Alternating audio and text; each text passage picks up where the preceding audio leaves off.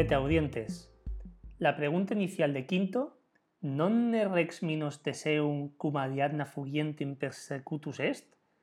permitirá que Sira nos cuente otra clásica narración en este capítulo vicesimum sextum. Se trata del mito de Dédalo e Ícaro. Sira responde que el rey Minos comenzó a perseguirlos, pero la nave de Teseo iba demasiado rápida. El adjetivo keller, kelleris, kellere, en el margen tienes ejemplos de masculino, femenino y neutro, ha derivado a nuestras palabras celeridad o acelerar, y Minos no pudo alcanzar a Teseo. Y entonces, enfadado, leemos en la línea 6, Rex cepit daedadum, qui filum confecerat et adiadne dederat, eunque in labyrinthum includi iusit una cumeius icarofidio. A continuación, la esclava Sira nos destripa la historia. Verum pater et filius mirabili modo et labyrinthum fugerunt. Pero bueno, ¿Quién no conoce la historia de Ícaro y Dédalo? Hay incluso una canción de Andrés Calamaro que habla sobre ello. Me acerqué mucho al sol y no lo vi, y mis alas se quemaron y caí. Sira quiere continuar mañana, crash, es decir, quiere procrastinar la narración, porque odie plus temporis ad narrandum non aveo. Leemos en la línea 10. Iam oram consumsi narrando. Esas dos formas, narrandum y narrando, son de gerundio, que es un sustantivo neutro de la segunda declinación, aunque sin nominativo. El acusativo termina en endum, el genitivo en endi, y el dativo y el dativo, aunque la forma dativa es muy rara, en endo. Si partimos de un tema consonántico o en i, esto es, de la tercera o cuarta conjugación, se añade una E delante de ND. La traducción es sencilla. Hoy no tengo más tiempo para narrar. Ya consumí la hora narrando o en la narración.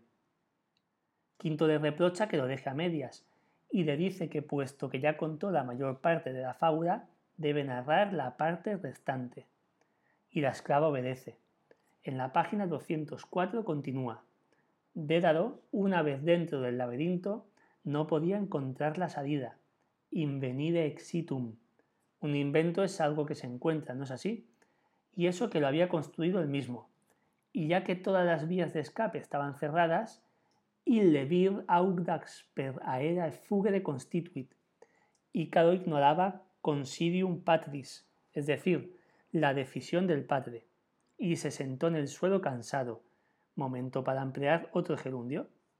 En la línea 24 sum ambulando y no carquede. Nadie podrá ayudarlos a huir de ahí, dice en la línea 26. Para ello emplea el pronombre indefinido quisquam quidquam, que se emplea en contextos negativos.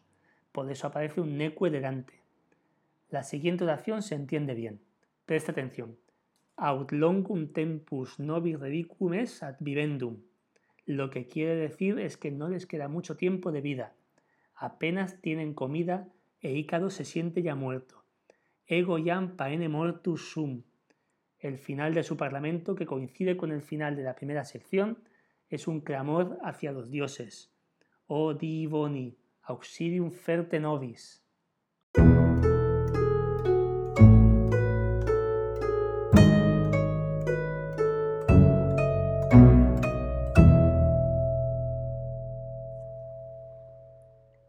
Dédalo, al inicio de la segunda sección, le pregunta a su hijo en la línea 32, Quid iubat deos invocare mi quietus sedes? ¿De qué sirve invocar a los dioses mientras estás aquí sentado quieto? Y añade que quien no quiere ayudarse a sí mismo no merece el auxilio de los dioses. Y luego dice que encontré un plan de fuga. Todas las vías están cerradas excepto una. Intuere illa maculam, dice en la línea 36, quae magnum orben circum carcerem nostrum volat. Orbis, como la bendición papal Urbi et Orbi, significa mundo, cielo. Nadie es tan libre como el ave que puede volar más allá de los montes, los valles, los ríos y los mares. Deben imitar a las aves, pues Minos, qui terrae marique imperat, dominus aeris non est. Ícaro responde, ego quidem studiosus sum volandi, set alae necessariae sunt ad volandum. Leemos en el margen que quidem es sinónimo de ciertamente y que estudiosus aquí se puede entender como deseoso de aprender.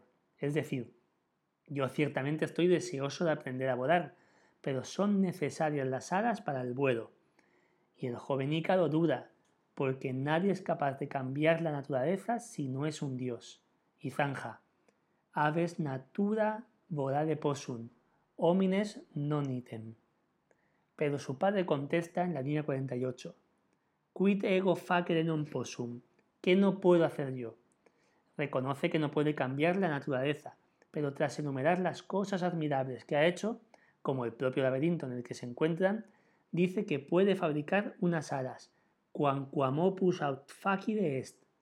A Ícaro le parece arriesgada esa idea, pero le agrada saber que al menos hay un plan de huida. Querte consilium meum perficiam, dice Dédalo en la línea 57. Entendemos aquí consilium como deliberación, y perficiam es el futuro de perficere, llevar a cabo, de donde deriva nuestro perfecto. El Padre lo tiene claro y dice que cuenta con todo lo necesario para su obra. Pennas, queram, ignem, abrandaré la cera con el fuego, juntaré las plumas con la cera branda y las fijaré a los brazos. Tras concluir el trabajo dice, que exemplum artis meae novissimum.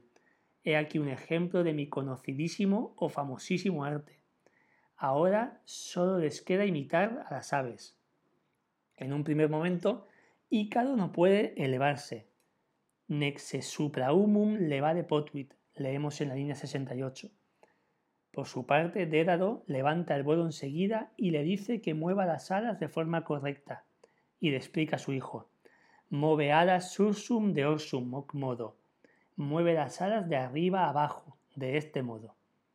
Tras darle un beso a su hijo, Dédalo le advierte, vola posme in medio aere intercaelum et terram, nam sin infimo aere prope mare volabis, pennae humidae fien, sin volabis in summo aere prope caerum, ignis solis queram moliet, atque pennas uret. Se entiende bien por el contexto. Si vuelas muy bajo cerca del mar, las plumas se mojarán, pero si vuelas en lo alto cerca del cielo, el fuego del sol derretirá la cera y quemará las plumas. Cautus esto, mi fili. Sé cauto, le dice, pero todos conocemos el final de esta aventura.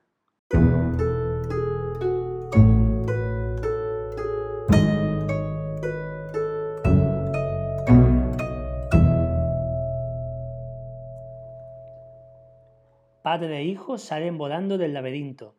Neque quisquam fuga meorum andimavertit, nisi aliqui pastor, qui forte suspicien seos tanquam magnas aves volantes vidit, ac deo esse arbitratus est. Excepto ese pastor que los confunde con dioses, nadie los vio. Dédalo e Ícaro abandonaron Creta, pero no fueron en línea recta hacia Atenas, sino que se deleitaron con esta nueva libertad. Desde lo alto, los cientos de islas griegas parecen pequeñas, pero solo lo parecen, claro. la insulae, dice el padre en la línea 92, aut parva es un, quan quan parva es evidentur. Tras hablar de la isla de Melos, que puedes ver en el mapa de la página 194 al norte de Creta, Ícaro le pregunta a su padre por otra isla mucho más grande que está a su izquierda, Dédalo responde que es una parte de Grecia, el Peloponeso, pero que no es una isla, sino una península, que se une con el resto de Grecia por una zona estrecha llamada Istmo. Propeismum cita es Corinthus, urbs pulcherrima, nec proculapsum Atenae patria nostra. Entonces, Ícaro dice que si vuelan más alto verán no solo Grecia, sino casi todo el globo terráqueo, y empieza a elevarse porque quiere ver el sol más de cerca. Quinto interrumpe a Sida, que es la que cuenta la historia en este episodio más propio de las muñecas rusas. Quid tu makidit? ¿Qué sucede entonces? Lo vemos claramente en el dibujo de la página 207. El sol derrite la cera y quema las plumas.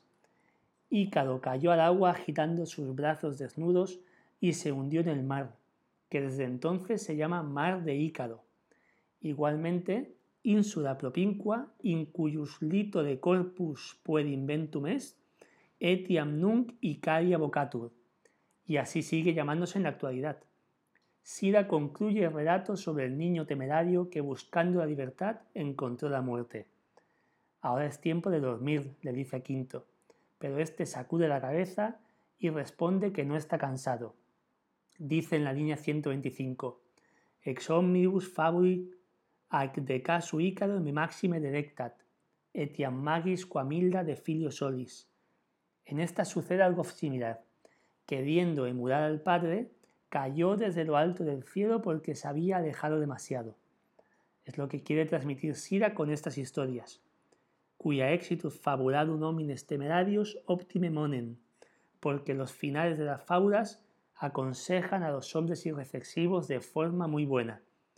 Y por si acaso Quinto no ha captado la moraleja, le dice en la línea 136, Nam quotilli puedo adquirit, ide omni puedo adquirere poterit, ni si patri suo paret. Quinto no debe imitar a Ícaro, debe ser siempre precavido, y añade la esclava que lo que le ocurrió el día anterior le ha de servir como advertencia. Ille casus tus melius temonet quam ulla fábula. La esclava se marcha y Quinto no vuelve a llamarla. Al contrario, se acuesta en la cama y cierra los ojos. ¿Y con qué sueña? Con él mismo llevando unas alas y volando más allá de montes y ríos. Pero bueno, mientras sean sueños, no volverá a romperse una pierna. Hasta el capítulo siguiente.